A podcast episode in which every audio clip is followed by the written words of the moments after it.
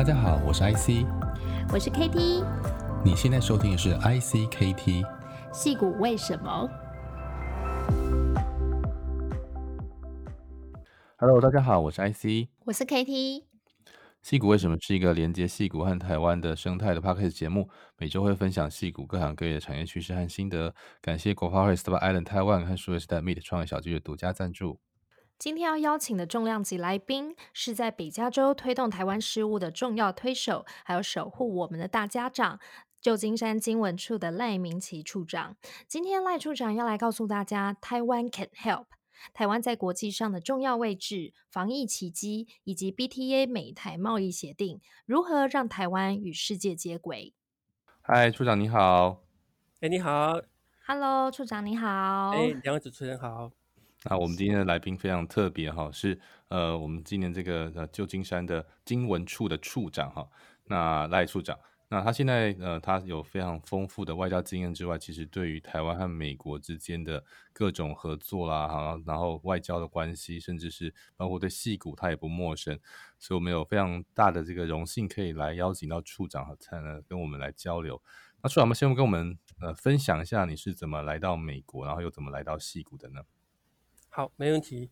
呃，各位听众大家好，那很高兴啊，有机会跟大家在空中相会。那我想啊，我先简单跟大家自我介绍一下。呃，我是新北市三重市人。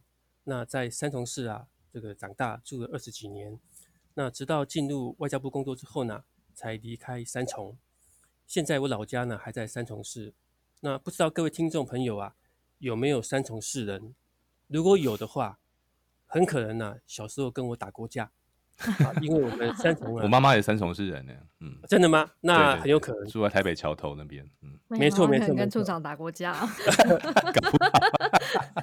三重很小，三重真的很小，以前是以这个流氓啊跟黑道闻名，啊，可这个大家不用紧张啊，因为我遇到我太太之后啦，受到我太太感化，我已经改邪归正了，我黑道很久了，好，那跟各位报告，今年是我从事外交工作的第三十四年。哇！那这三十四年当中啊，我有十九年时间都在国外，哦，而且都在美国东岸，包括这个派出过这个美国亚特兰大、美国华府，还有美国波士顿办事处。那大家可以听得出来，我在美国已经工作超过十九年哦。那好处呢，是可以结交啊各地不同的朋友，以及对美国的事物啊稍微熟悉一点。那坏处啊，就是我必须啊要一直啊。改变我心中支持的对象，从亚特兰大勇士队 到华府国民队，到波士顿的红袜队，现在又必须啊这个支持我们旧金山巨人队。不过我跟各位听众，这个处长是个棒球迷，没错，哎，我适应的还不错。那我常跟这个很多朋友讲说，我是从满头的黑发做到满头白发，那以后啊还不知道有没有头发。但是啊，最近我的同事啊。跟我反映了，他说：“这个处长，你的老梗用太多次，要换个新的。”所以今天呢，在这边第一次，我要跟各位报告啊，好期待！在过去这三十四年当中呢，我可以说是啊，从一个度量很狭小的人啊，变得越来越有度量啊，因为我的体重已经从六十五公斤啊，步步高升到七十公斤，我的腰围啊，已经从昔日当时的二十九寸啊，已经。步步高升到三十三寸，哎、欸，超标准了，好不好？不，这个处长，你知道三十四寸是这个天险，这根本都在这个标准范围以内，根本是以前太瘦，好不好？还想说你在美国多少职业伤害，这个伤害太小了，不行不行，这个伤害真的很小。我本来以为这是一种为国捐躯，你知道吗？不过我跟两位报告，其实在这三十四年当中啊，我可以说啊，充分体会到这个除了健康很重要之外啊，嗯，这个外交工作啊，这是全民一起的工作。而不是啊，只是这个外交人的工作，因为他的外交工作啊，真的还蛮辛苦的。嗯，等一下有机会，特别是台湾外交人员在美国，我相信一定是非常辛苦，处境非常艰难啊，一天到晚被被那个哈莫名的炮火打到。对呀，哎，然后我们知道处长啊是今年八月哦才新到任，那刚到美国的时候啊又有疫情。那那时候刚好也是 B O A 运动的开始哦，在疫情的威胁还有这个旧金山治安危机的状况下，那处长呢，对于在经文处的工作有造成什么样的影响吗？这个问题很好玩。我我我我刚各位报告啊，刚刚提到我前三次都是在美国东岸，这是我第一次来到西岸，在旧金山服务。那我要来之前呢、啊，很多人都恭喜我，那以一种非常羡慕的口气哦，跟我讲说旧金山是天堂，人文荟萃，天气又好。结果我八月二号来的时候，就跟主持人讲的一样，这个新冠肺炎疫情很严峻，那我先要这个自主健康管理两个星期。那期间呢，也不好请侨胞冒生命危险呢、啊、来跟我见面。那又因为这个疫情关系啊，所以你知道那市区游民变多了，那自然变差了，再加上这个山区大火造成这个空气品质啊非常不好。你还记得吗？有一天旧金山白天的时候，天空是橘红色，对、哦，简直像是天堂的另外一面。好，好会讲话。对，我们这边已经已经直接到火星表面了。火星了是吧？啊。结果那一些曾经恭喜我的人呢、啊，最近都改口，以一种非常同情的口气，嗯，哦，要我多保重，要我没事不要乱跑，真的要跑一定要戴口罩，哦。不过我相信，大家等疫情过后啊，这个湾区会变得更好。嗯、那我必须要跟各位报告，可是在这疫情期间呢、啊，对对我们工作啊产生了很大的影响，真的、哦，这是我没想到的，因为我们经文处的这个领务工作啊，就变得非常的繁忙，嗯。你一定猜不到，因为原本啊，大家以为说疫情关系会让大家关在家里头，哦，不要出门，或者顶最最多也不不可能出国嘛。但是因为啊，这一次的疫情很多，它的表现呢、啊，对，非常好。对，全台湾不到六百个确诊，只有七个死亡案例，所以台湾呢、啊、相对安全。所以现在是这样子啊，很多侨胞他们都要回台湾去，那这些人很多是。一二十年都没有用中美国护照，所以他就赶赶来呀，要申请中美国护照，搞不好这个 IC 跟 Kitty 都是这样子哈。我们不是，但是我们非常多朋友对都跟我们打听这件事情。对啊，所以不但自己申请，他还帮他儿子女儿申请。对对对，台湾出生的没有报过或是报过户口没有拿过护照的很多。对，嗯对。然后一申请之后，你儿子女儿就必须要去办这个文件证明、出生证明验证。我相信矽谷的听众朋友一定有很多人来办这个很多很多，嗯。我至少帮忙了三四个朋友，也有很多人搬回台湾工作。没错，没错，嗯，所以你可以想，读书也有啊，很多就是这个回去回去，然后继续网课的也有，嗯，对对，因为美国这边都是都是在上网上课嘛，嗯，对，所以我们的护照申请申请量啊，就比去年同期差不多增加五成左右。哇，天哪，人手完全不够嘛？没错，这个哈还没有说完全，为什么？因为八月份的时候，大概洛杉矶各位也听到过，大概有两个雇员确诊，所以领屋大厅关了两个礼拜。哇！所以当时许多案件都转到我们这个天哪，雪上加霜。所以那时候在八月、九月、十月初的时候，我们同仁呢，大概几乎每天都在加班。嗯，所以我借这个机会哦，这个跟大家这个致个歉，真的要谢谢你们呢。没有，可是因为真的很抱歉，因为量真的太大，那加上疫情关系啊，现在我们这个领务大厅其实啊。是没有对外开放，对，所以你说的案件呢、啊，都只能够用邮寄方式来办理，哦、所以速度可能就比较久。对，所以原本呢、啊，你办护照可能只需要三到四个礼拜，现在可能需要五到六个礼拜。哇，都要提前。另外，因为很多侨胞啊打电话过来询问，不仅是透过 IC 或 KT，哦，他们也会自己打电话过来问，但是电话可能打不通啊。对，因为我们同事在回答侨胞的问题啊，我跟各位报告，但平均啊，一个人要花。两分半到三分钟，对，哦，所以造成侨胞有些不便的地方，也请他能够谅能够谅解。哦，对呀、啊，我我看经文处的那个粉丝页啊，现在也是非常热络哎，非常多人会在留言上面去问我要怎么回台湾。所以，你这个问题问得很好，为了要去改善这种情况哈，我最近也增加了不少白头发。哦，那目前呢，我们针对这种情况，我们有几种情几种措施来来改善。对，第一个。就是我们哈、哦、整理了一份侨胞返国注意事项的武功秘籍，OK，总共有十招，懒人包，懒人包，哎，懒人包放在我们这个经文处的脸书跟网站上面，然后方便侨胞啊随时可以按照秘籍的招式啊依顺序来演练。哦，但请大家记住，这个练功的时候不要千万不要乱的顺序，不会走火入魔。哎，这很重要，这这很重要，这很重要哦。啊，第二个，我们我们做就是我们从十月二十六号开始啊，我们已经增加两线的这个电话来答询哈、哦、这个侨胞的询问。嗯，那我们平均在一天呢、啊，可以增加这个答询的电话超过三十通到五十通。哇哦，这不是接电话的要变多才行。所以大家就就这样很辛苦，等于是我就请同事来帮忙。哦，那如果说还是一样有打不进来的时候，请大家能够谅解，能够再稍微等几分钟之后再再打。哦，那第三件事情就是我们刚刚做的哦，我们从十一月一号开始，我们开始试办开放这个线上预约。哇、嗯、哦，提供在每一个星期太好太好太好。上午有几个时段哈，嗯，那一个月之内都可以透过这个网络来预约，嗯，让一小部分民众啊，可以在防疫的安全以及能力哦考量之下，亲自来办理。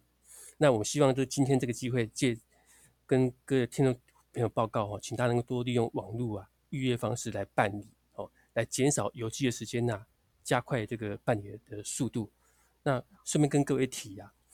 我们的这个预约系统啊，我们才上线一天，十一月一号上线一天，昨天，十一月二号就已经满了，嗯、哦，一个月的这个二十个时段都已经秒杀，都已经预约，很多人都要回家，对啊，这个这个年前很多人都要回去，对，所以我们现在的的措施就是，我们希望啊，这个以后啊，每个月的十五号我们就开始公布。嗯那开始受理下个月的这个，你这个比米其林餐厅还难定，太难了，是啊，是啊，是啊，这个 媲美米其林餐厅的定位难度哦。对啊，还有就是那个，我知道旧金山经文处哦，除了服务北加州的民众之外，其实也服务了犹他州还有内华达州，对不对？对，没错，没错，是，所以。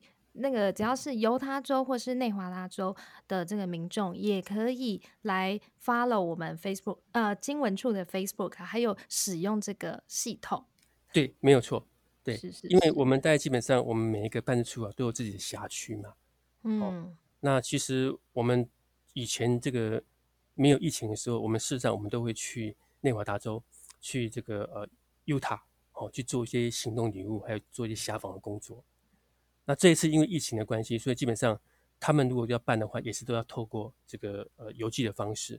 那我们也会这个看一看呢、哦，我们刚跟各位报告的三种措施啊，哦，看大家的反应怎么样之后，我们会来做后续的哦来加以改进。那这是这个就是啊，目前为止疫情啊对我们经文处工作的一些影响。好，谢谢处长给我们的分享哦。呃，然后今天处长。来到我们节目呢，最主要是他要来分享一下我们台湾的这个防疫奇迹哦。嗯，所以也是想要请教，就是处长是不是可以跟我们分享一下，我们台湾呢怎么创造这个世界奇迹呢？呃，没问题，因为这个事情是我一定要讲的，因为因为这个疫情关系啊，造成我工作量大增，所以无论如何我一定要把这个事情讲出来。为什么台湾会做到？是台湾防疫表现比较好哦，但有几个原因。第一个原因。各位听众朋友，如果你们年纪比较大一些啊，应该有听过台湾呐、啊，在二零零三年发生过 SARS，中文叫做严重急性呼吸系统的综合症啊。对，如果没有听过，表示你还年轻，就跟 Kitty 跟艾斯一样。我没听过。哎、欸，你很年轻。当年呢、啊，二零零三年的时候，哦，跟着讲讲讲股一样，哦，台湾全国大概有三百四十六个人确诊。有一百八十个人不幸丧生生命，哦，所以当时政府啊，记起这个教训之后，就开始立法授权我们的这个这个政府行政院呐、啊，面对可能疫情的时候，可以马上来成立一个 CCC，就是中央疫情指挥中心。嗯哼。同时啊，授权政府可以啊去 enforce 管制边境，哦，强制要做隔离，强制民众啊。搭乘这个大众捷运工具，呃，大大众运输工具的时候，必须要戴口罩，不然就要受罚。哦，那各位还记不记得，大概今年二月、三月份的时候，台湾民众，哦，我也是一样，哈、哦，依照这个实名制啊，在排队买口罩的时候，其很多国家，哦，都在笑台湾，觉得台湾太过于这个小题大做。嗯，但是啊，现在证明啊，台湾是对的，这是第一个原因。好、哦，第二个原因，就是这次的防疫成功啊，其实是政府各部会。哦，跟全民共同努力的成果，为什么？因为在刚所跟各位报告过的 CCC 中央疾病指挥中心底下，我们行政院各部会啊，都听从他的调度，包括我们外交部、内政部、交通部、卫福部、经济部、国防部、哦，教育部侨委会所有部会每天都开会，所以台湾才能够在很短的时间之内成立国家队，来控制生产以及分配口罩以及啊其他一些啊必须的一些重要医疗物资，这个非常非常重要。好，第三个原因就是台湾这次的这个防疫工作啊，它是把一切资讯都透明化，所以啊，他每天下午两点钟的时候，CECC 这个中央疾病指挥中心啊，他会举行记者会，向民众说明啊这个疫情的最新发展。哦，现在今天有几个确诊，有几个境外移入的案例啊，同时会回答这个记者的问题。啊，但是最重要的是啊，他是借由每天的记者会啊，来教育民众，要培养出一个防疫的一个习惯。哦，比如说让大家要能够这个养成戴口罩，要勤洗手、量体温啊，保持社交距离。所以在台湾，各位要知道。居家隔离跟居家检疫工作是非常非常严格的哦。嗯，我很快跟大家解释一下什么叫居家隔离，什么叫居家检疫。居家隔离就是你有你是确诊，你就你就必须要隔离十四天，他在居家隔离。对，居家检疫是所有的人只要入境台湾都必须要关十四天哦，进行居家检疫哦，所以他定的有点不太一样。那在台湾这个隔离跟检疫是做的非常的严格的哦。各位侨胞如果回台湾，一定要遵守这个十四天的这个防疫规定。不可以到处拍拍照，因为啊，在隔离检疫期间呢、啊，每天都会有人打电话跟你问候。如果你刚好手机没电，或是没接到电话，那么很快的，警察波波或是里长波波就敲门了，就在门口按电铃。哦，这个是千真万确的事情啊。哦、那另外，台湾的这个健全的这个医疗体系全民健保哈、哦，在这次里头啊，也扮演了很重要的角色。我想这几个原因呢、啊，就是台湾为何啊？能够在这一次疫情来来袭之下表现的比较好的原因，是啊，才能够创造这个世界奇迹哦。我们自己都觉得说，哎，身为台湾人，在这个呃防疫上面呢，我们可以呃与有荣焉哦。我觉得说啊，实在太羡慕了。若要不是小孩要上学，我们早就已经 也回台湾了。真的，那个这次那个国家队真的非常有感哦。我觉得是一次真的那个民间跟政府合作。那因为像我之前在台湾也跟科技部啦、科技部的一些长官常常会交流，觉得这次真的是很很厉害的一次。这个呃，等于说全民齐心，跟政府哈也出面指挥啦，然后创造了一个。不只是我们过去的经济奇迹，这次创造的工位奇迹，也让很多国家，我们在这边，那我就刚好是做这个这个生意相关的领域，其实就很容易去说服人家台湾现在这个呃这个医疗或者是呃科技上的一种公信力哈，我觉得是一个很棒的事情。嗯哼，没错。对，也从这个里我们可以看到一件事情，就是说台湾的经济跟贸易的实力在这些年不断的成长。我们从一个外销型的国家，现在可能慢慢变成一个技术输出的国家。所以，像中美的这个贸易战，其实对台湾有蛮多的影响。在我这两年出国去呃参访的国家的时候，也都看到这件事情。所以，处长要不要跟我们分享一下哈？像我们知道，其实现在也有在推动一些台湾跟美国之间的贸易协定，或是这个国际情势。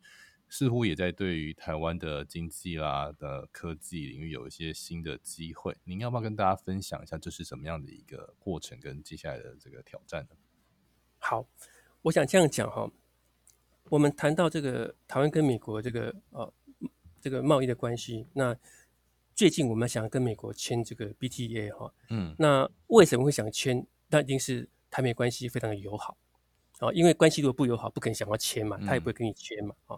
那可是大家一定会很好奇，那台湾跟美国关系是如何变友好的？对，好，我想大家知道，台湾跟美国没有邦交，哦，所以我们中华民国外交人员呢，一向都要比其他国家外交人员呢更加勤快。嗯，那好在我们这个外交人员，我们已经习惯就把吃苦当做吃补嘛。哦，但是如何要让美国人去认识台湾，嗯，了解台湾？更进一步友好台湾呢、啊，真的要花一些功夫啊。对，各位听众，我还是要问，如果你们稍微年纪长一点的话，哦，可能知道，一九七九年呐、啊，这个中华民国跟美国断交，那个时候我们办处名字啊，叫做什么呢？叫做北美事务协调委员会驻旧金山办事处。而如果你为表示你很年轻，你也可以装不知道，没有关系啊。真的不知道，真的不知道。好，我相信你啊。那个时候，这个北美事务协调委员会的英文名字叫做 CCNAA，所以那时候我们外交人员呢、啊，我们去洽公的时候，别人都以为我们是哪家公司哦，去拜访客户啊，看起来实在不像政府机关的名字。对呀、啊，好，完全看不出来。像 NPO。直到一九九六年呐、啊，他改名叫做台北经济文化办事处之后，才稍微比较好一点点。嗯，但是即使如此啊，还是会有人呢、啊，以为我是哪一家公司的代表哦。我我希望今天的听众朋友不要以为我是在推销的。哦、如果要推销，我也只是跟大家在推销我们中华民国，推销我们台湾而已。我还记得一九九四年那时候，我第一次外派到美国亚特兰大去工作，那我们就到其他州去遐访。我跟别人讲说我是来自于台台湾，嗯，那三不五时就会就会有人讲说哦，Thailand，嗯，哦，然后他就说嗯，他知道，他就跟我讲说 泰国。有很多大象，嗯，然后他最喜欢吃泰国食物，泰富，泰富，那最最喜欢最喜欢一部电影叫做《The King and the I》，哦，国王与我的电影。那我只要跟他讲说，我不记得台湾呢有很多大象，但是我欢迎他亲自去台湾看一看。嗯，那这种情况啊，经过几十年来啊，我们台湾的外交人员呢，不断透过敲门、拜会、邀访的方式，以及我们全民共同的努力啊。创造出经济跟政治的奇迹呀，才能够让全世界啊对台湾刮目相看。我相信现在啊，美国普遍对台湾呢、啊、应该都有所了解哦，也越来越友好。那我举个几个例子跟大家做做报告哈。是，比如说像今年八月九号，美国卫生部部长访问台湾，这个也是一九七九年以来啊，中华民国跟美国终止外交关系访问台湾成绩最高的美国政府官员。嗯，那另外，川普总统啊，今年三月二十六号，他签署一项这个台北法案哦，内容啊明确就要求国务院要向国会报告关于美国协助台湾巩固巩固啊跟亚太邦交国的关系，而且要支持台湾呐、啊、参与国际组织以及推动啊台美双方的这个经贸谈判。另外，去年呢、啊，蔡总统他过境美国啊，也受到非常高规格的礼遇。还有就是二零一八年呢、美国川普总统啊也签署了所谓这个台湾旅行法。如果各位还记得的话，他是鼓励呀、啊、放宽台美高层啊官员的赴访。最后就是川普总统上来之后啊，已经有九次对台湾军售，总金额啊超过一百四十五亿美元。但是啊，我现在跟各位报告的是啊，台湾跟美国的关系啊紧密，它原因很多。比如说像二零一八年刚 IC IC 提到。二零一八年开始的美国中国贸易战，造成哦他们的关系紧张，还有今年这个新冠肺炎疫情的影响，让国际的这个生产链呢产生变化，所以各国开始去思考，是否啊要将这个产业产业中心啊产业链中心啊转移到别的地方去，去寻找一个比较更值得信赖的伙伴。哦，我认为啊，这个台美关系最重要因素是因为啊。美国跟台湾呢、啊，共同享有的理念跟价值，对，因为我们都是自由民主的社会，所以我们可以在这个共同理念的基础之上，来进行一些合作哦。比如说，台湾跟美国啊，在所谓的这个全球合作以及训练架构 GCTF 底下，我们已经合作超过二十次以上的会议，它的内容啊，包罗万象，包括人权、宗教、妇女平权，哦。资讯假讯息以及印太安全等议题，那未来啊，我们也希望可以在这个共同的理念基础之上啊，来继续的加强关系。那这就是带进来我们今天的主题，就是签署美国跟台湾的这个双边贸易啊，就是其中一项非常重要工作。这个也是目前啊，我们对美工作非常重要的。好，那因为你签署这个 BTA，台湾跟美国的这个双边的贸易协定啊。它不仅可以加强台湾跟美国的关系，同时也有助于台湾在全球产业链重整的时候，能够找到自己适当的定位，也可以让别的国家对台湾呢、啊、更有信心呐、啊，可以有助于啊台湾加入其他的这个国际的区域性组织啊，比如就是像 CPTPP 呀、啊，哦，对它的安全跟经济啊会更有保障。那么更精准的来讲哦，你如果签订。台美贸易协定啊，对台湾的经济跟贸易啊影响主要是在底下的几个层面哦。嗯，第一个就是说，签订 BTA 啊，可以让台湾美国的经贸关系更加紧密。去年呐、啊，二零一九年，美国是台湾的第二大贸易伙伴。对，那台湾是美国的第十大贸易伙伴。哇哦，双边贸易差不多有八百一十亿美元。嗯，哦，那这个金额啊，其实啊，各位不要小看这个金额，它其实超过巴西、印度哦等 G20 的国家哦，他们他们跟美国的这个这个贸易量，所以你可以看得出来，台湾跟美国的这个紧密的这个经贸关系，然后。各位要知道，像他们的这个半导体很强，对不对？对，资通讯产业很强，而且我们有这个完善的这个 IPR 的这个保护机制。哦，嗯，我们是美国重要的经贸以及投资的伙伴，就是我们强调互补的作用。哦，此外，台湾在美国印太的这个印印太地区的布局当中啊，是有战略性的重要性。哦，嗯，台美合作是有助于发展高科技以及确保供应链的互补，重要是安全。哦，这是非常非常重要的考量。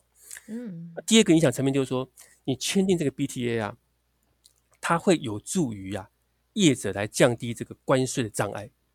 各位要知道，台湾的业者啊，对于洽签这个 BTA 啊，他普遍都是支持的。为什么？因为他认为签订 BTA 之后，它有助于改善台湾在双边区域贸易协定目前遭边缘化那种处境。哦，实际上是很辛苦的。嗯哦，例如说，我举个例子，像机械工会的这个理事长柯巴西柯理事长，他就重申，如果说我们可以洽签台美 BTA 的话，可以减缓哈台湾业者的关税障碍。另外，我相信大家都知道，我们在国际这个贸易上面，韩国是我们的这个主要竞争对手。哦，嗯，然后韩国已经跟美国已经签有 BT 呃签有这个 FTA。那如果说我们能够跟美国洽签这个 BTA 的话，会有助于提升啊台湾的竞争力。那这一次，像政府在推动台商回台湾去投资方案，那回台湾的业者啊，大多数啊都是以美国市场为目标。哦，我想这点大家应该很非常清楚。比如说像最近的这个特斯拉，它的供应链呢就有十五家台商已经回台湾来投资了，它总金额超过一千亿。台币不是美金哦，请大家哦不要不要太高兴哦。那签署台美这个 BTA 啊，就可以加强化我们业者的这个竞争力，来推动台湾的这个贸易成长哦，是有这个好处。那第三个层面就是说，如果说能够签订这个 BTA 的话，会帮助台湾能够尽快融入区域的经济整合，因为台湾的经济发展呢、非常高度依赖对外贸易。这个大家都知道哦，因为大部分的这这个这个这个贸易哦，对我们的这个呃金额都是来自于对外贸易。而美国是大国，它居于世界领导地位，所以你只要跟美国签订 BTA 之后啊，就有一个示范的效果，就可以增加其他国家跟我们洽签洽签这个 BTA 的意愿，也有助于啊我们参加这个区域性的这个经济整合，协助啊台湾的产业跟其他有签 FTA 或 BTA 国家。在平等的基础上的竞争哦，这样的公平。那第四个层面就是说，洽签这个台美的这个 BTA 的话，可以促进呢、啊、外商来投资台湾。嗯，哦，像美国是全世界最高标准的这个市场嘛，跟创新的源头，这个大家都都都都不可能否认嘛。哦，对。它同时也是我们台湾最重要的技术来源国，这也是这也是正确的嘛。所以说，如果说我们能够跟美国洽签这个 BTA 的话，我们就等于啊。取得了全世界最高标准的认证，啊，最近包括像 Google、像 Microsoft 这些美国的这个大厂都相继的怎么？他们做什么呢？他们投资台湾，比如说像 Microsoft，它才刚刚宣布啊，它会来进行台湾呐三十一年来最大的投资计划，包括要设立一个台湾首座的资料中心，哦，把台湾当做亚太营运中心。他们预期在未来四年可以创造超过三万个工作机会，培育呀二十万名啊数位人才，会带来超过差不多三千亿台币的经济产值。那如果说能够再加上签订这个台美 BTA 的话，将会增加更多啊国际大厂哦，国际这个大公司啊来对台湾投资的一个信心，这点非常重要哦。那第五个层面就是说，也可以让台湾呐跻身。有利于经贸战略的位置，因为你跟美国洽签 BTA 啊，不仅是美国市场商机我们可以期待，更将可以提高啊世界知名的这个品牌啊哦厂商跟我们业者建立一个安全供应链的意愿，因为我们已经跟美国签了 BTA 嘛，他们对我们就有信心哦，台湾就能够在全球供应链重组的布局时刻啊，然后打找到一个最有利的一个经经贸战略位置。这是我刚刚跟各位报告过的。嗯，那最后一个我要跟各位提到一个一个层面，就是说，签订这个台美的 BTA 啊，它可以推动哦台湾跟国际来接轨。我跟各位讲，这一次这个台湾在美洲贸易战跟抗疫过程当中啊，表现非常好。刚那个怎么好？刚刚跟跟各位解释过了哈。所以我们认为台湾可以掌握这个难得的契机啊，排除障碍。去跟国际来做更多的接轨，哦，而且我们的经济发展是仰赖对多元贸易嘛，所以我们参加区型的这些经济整合啊，是有助于台湾的产业跟其他恰有恰签呃跟其他有恰签 BTA 国家哈、哦，在平等基础上的竞争，这也是为什么哦国内大多数的工商团体，像工商协进会、工总、机械工会啊，他们都表示支持的原因。那我可以跟各位报告目前的进度哦。目前，大概美国众议院已经有一百六十一位哦众议员联署，那美国参议院啊有五十位哦参议员哦联署致函到美国贸易代表署，希望啊能够尽快跟台湾呐来展开这个双边的贸易谈判。那另外，我相信呢，大家都非常关心呐，这个美国大选的结果会不会对台美关系造成任何的影响？对呀、啊，我们都好紧张、哦。我这里播出的时候，结果一不知道会不会出来了，因为现在还在开票的这个。我们今天录音的时候是选在大选之日，哎。对对对，但那 呃众说纷纭啊，有人觉得我们这个下礼拜就知道，有人觉得还要更久，有人说可能今天晚上就有结果了。那是、啊、无论哪个结果，我觉得双边协议跟过去都有点不一样。嗯、那我想从多边到这个呃多层次的双边协议，其实。好像国际局势对于这个呃，我们一向以外贸为主的这个呃外销外贸为主的经济，其实是一个很重要的一个策略。那你觉得民间的业者要怎么来配合这个趋势，或者是我们怎么跟跟跟外交的单位来，比如说我们要前进美国啦，啊，或像科技公司啊，或者是经贸的这个方面的公司来到美国该怎么进行？好，我简单报告两点哈。第一点我先讲，就是刚刚大家都非常关心这个。美国中大选大选的结果哈，我应该这么讲，就是说，我们相信啊，不管美国中大选的结果如何啊，台美关系啊都会继续的这个紧密下去。因为啊，目前这个支持台湾呢，已经是美国朝野两党最大的共识哦。这一点呢，我们可以从今年三月份美国众议院哦，你知道美国众议院它有四百三十五位众议员。对，他是以四百一十五票赞成，零票反对来通过台北法案，可以看得出来。好，那至于说台美关系为什么会这么紧密？哦，我很举一个例子跟大家说明一下。这个美国副总统彭斯啊，嗯，他二零一八年在一场演讲的时候，他讲了一句话，哦，他说：“台湾对民主的拥抱，为华人社会啊展示出一条更加道路。”这就是。美台关系呀、啊，为何紧密的原因呢、啊？嗯，也是我们对于台美关系啊有信心的原因。嗯哼哼。至于说我们在美国这些朋友或是侨团，应该怎么样来应应这些发展？哦，我必须跟各位报告，就是说，刚刚我就一开始就跟各位提到，这个外交是全民一起的工作。对。哦，所以我们事实上已经结合了这个我们在美国的侨团，哦，包括我们这些商会。组织，尤其是像呃比较大的，像北美哦，台湾商会联合会哦，希望以他们的角度，以他们在美国台商的角度，来向美国贸易代表署，来向美国行政部门表达出他们的关切，希望透过他们哦，透过这个致函的方式，给这个美国美国贸易代表署，透透过这个他们跟这个他们辖区的这个联邦参众议员的这个选举办公室。去联系的方式啊，来告诉他们，他们也是支持台湾跟美国来洽签这个 BTA 的工作。哦，所以我们希望在选举过后啊，能够很快我们就可以开始啊，再跟美国啊来展开谈判，这个都是我们目前在做的工作。哇，非常期待哦！就是台湾跟美国这边真的能够签订这个台美贸易协定哦，因为这个对台湾未来的产业还有在世界的布局，我觉得都非常重要哦。诶，那刚刚就是处长也有提到，就是说在防疫上面哦，我们做了非常多，那我们也帮助了很多全世界各国哦。嗯嗯嗯。那在这个部分上面，呃，目前现在我们有一些显著的成绩去帮助其他国家吗？呃，有，应该这么讲，就是说。台湾这次哦，防疫表现很好，但是我们是怎么样来帮助其他国家呢？那我们做几件事情哈。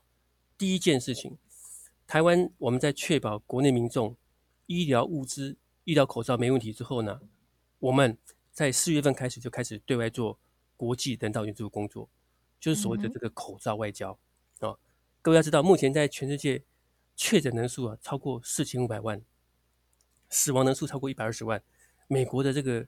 确诊人数啊，已经超过九百万了。好，那目前台湾已经捐赠超过五千四百万个医疗口罩给全世界超过八十二个国家。光是美国啊，我们就捐超过一千两百万个医疗口罩。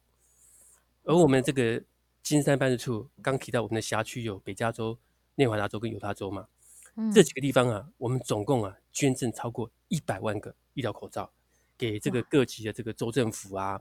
好，郡政府、市政府啊，医疗院所，所以说真的是所以可以说是落实了这个他们 can help 的这个精神。好，第二件事情，除了刚提到这个医疗口罩之外啊，台湾呢还捐了三万五千支的这个耳温枪，二十二万件的防护衣，还有六十万件的隔离衣啊。另外还透过视讯会议，哦，来跟大家分享这个成功防疫的这个台湾模式。我们总共跟大概三十二国的政府官员。医院、大学或智库办理超过七十七场的防疫专家视讯会议，但是跟各位请教的是，各位觉得这样子协助全球各国够不够？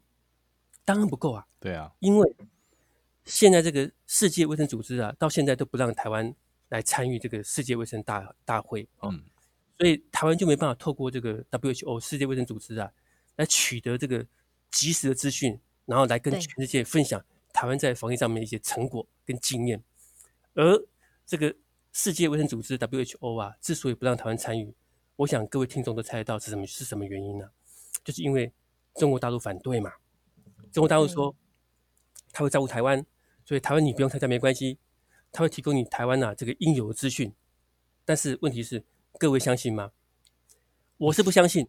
啊，因为这个，我的资料显示，从二零零九年到二零一九年这十年当中啊，台湾一共向这个世界卫生组织啊申请参加一百八十七场，一百八十七场技术性的会议。那各位听众猜猜看哈、哦，台湾或要参加几场会议？我想各位如果觉得说台湾可以在一百八十七场的会议里面参加几场哦，而我们就不需要这个。费尽这个千辛万苦想要加入这个世界卫生组织嘛？那我想各位朋友可能认为说，至少台湾可以参加一个七成以上的会议吧？啊，如果没有，至少应该五成左右吧？可是我跟各位报告哈，在一百八十七场会议头啊，台湾呐只获邀参加五十七场，只有三成。换句话讲说，我们被拒绝参加的比例高达七成。哇！那原因就是因为世界卫生组织啊，它的政治考量。这是为什么？我刚刚说我不相信中国大陆说他会照顾台湾的原因呢、啊？哦，这是有有它道理的。嗯、那这一次台湾因为这个疫情的方式啊，赢得国际的赞赏。那许多国家都公开为台湾讲话。那目前呢，我们的资料上面显示，大概有四十四个国家政要，超过六百位国会议员呢、啊，他们用各种方式来表达对台湾的支持。嗯、另外啊，有六十多国的媒体，超过。两千一百篇的这个支持台湾加入这个 WHA 的哈的这这些哈这这这些文章哈，然后最近这个欧洲也有这个呃一百多位的议员跟政要哦写信给这个 WHO 的这个干事长，还有非洲也是一样，有也是有一百多位的议员然后发表支持这个台湾的言论，希望台湾能够加入这个 WHA，我们相信这个世界卫生组织它绝对不可能听不到，但是他为什么还是不让台湾参加呢？所以我们希望啊，最近这个十一月九号到十四号正在瑞士日内瓦举办这个 WHA 啊，我们希望哦他们能够做出啊让台湾参与 WHO 的决定。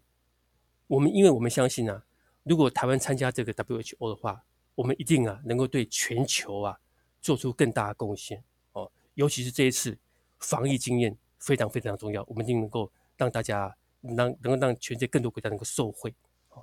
这也是为什么我们一直想要想要这个参与这个 WHO 的原因。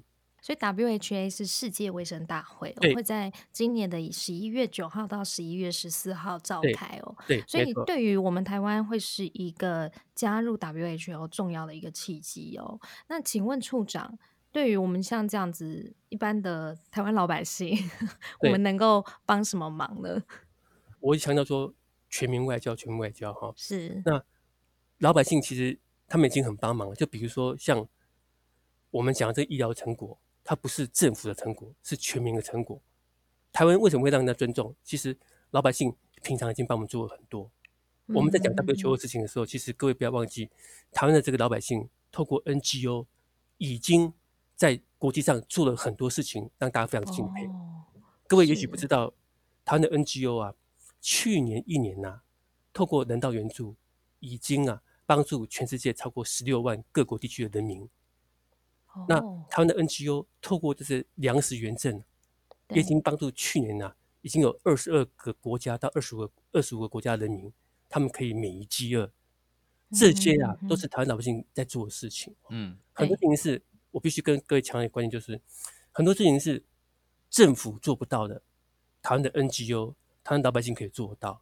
所以其实我们的人民已经在帮政府的忙了。哦，这是我要跟各位强调的一点。是。是，然后还有就是，比如说在社群上面哦，大家也是多多分享，对，比如说政府拍的一些，比如说对于我们的防疫成绩有，还有比如说在推动一些各项的这个事物的这个影片，能够多多分享给外国的友人。对，嗯，好，这个都是大家可以，这个等于是说可以随手就可以帮到政府的地方。那重要就是说，这次我来到金山服务哦，有一个。想要做的事情就是，我希望能够结合我们当地侨界的力量，来帮政府做外交。